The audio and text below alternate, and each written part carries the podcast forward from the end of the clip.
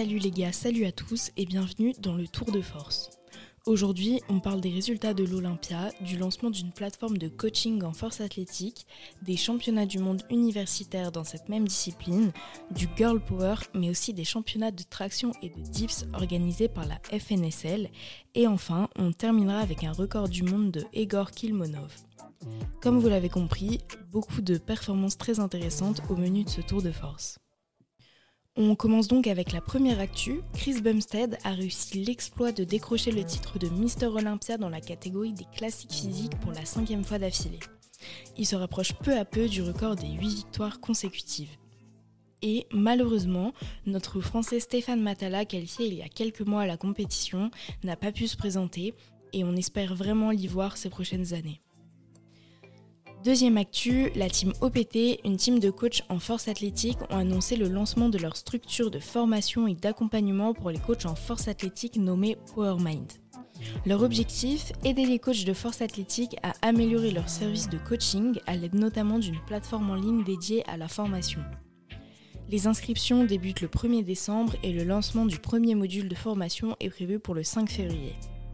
Il y sera notamment question de programmation de l'athlète, d'optimisation technique ou de biomécanique, mais aussi de développement de l'entreprise des coachs.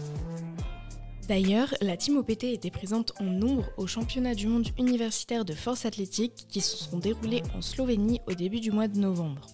8 athlètes de la team y étaient et ont gagné en tout 11 médailles, dont un record du monde universitaire au deadlift pour Emma, athlète en moins de 76 kg, avec une barre à 211,5 kg. On reste dans l'univers du powerlifting pour la quatrième actu puisque je vais maintenant vous parler des résultats du Girl Power qui s'est déroulé à la fin du mois d'octobre. Pour rappel, le Girl Power c'est une compétition qui rassemble 12 athlètes féminines internationales de powerlifting en France dans le cadre d'Octobre Rose.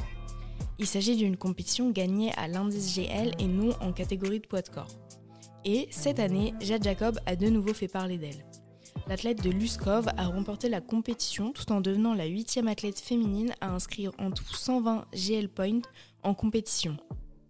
Elle a également ces dernières semaines reçu son invitation pour la compétition Sheffield où on retrouvera aussi Turbotif, Lia ou encore Noémie Alabert.